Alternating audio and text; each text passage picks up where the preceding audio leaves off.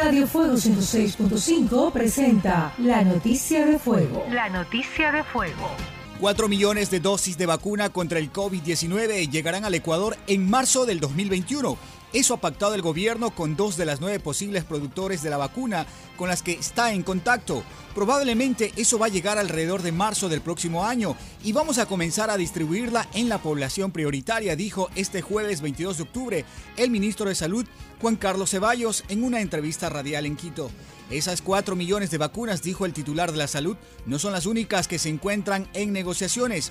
Eso es el inicio, pero todo ecuatoriano que la necesite va a recibir su vacuna. Manejar 2 millones va a tomar un tiempo, explicó Ceballos. Se debe tener una cadena de frío, un control. Se tiene que hacer una priorización. El ministro recordó que el personal de salud es prioritario, al igual que los trabajadores de áreas estratégicas como militares y policías que están más expuestos que el ciudadano común.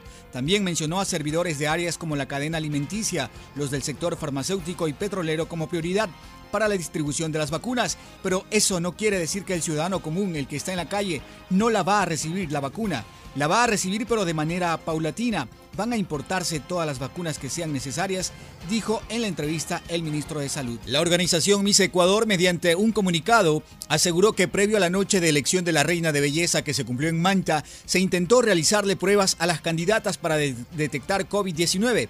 Sin embargo, las participantes indicaron que no querían realizarse los tests esta comunicación de Miss Ecuador se dio un día después de que Daniela Mera, cuarta finalista del concurso de belleza, anunciara que dio positivo para coronavirus. La ex candidata aseguró que la organización no le realizó pruebas en la semana del certamen, pese a que les habrían indicado que se las harían.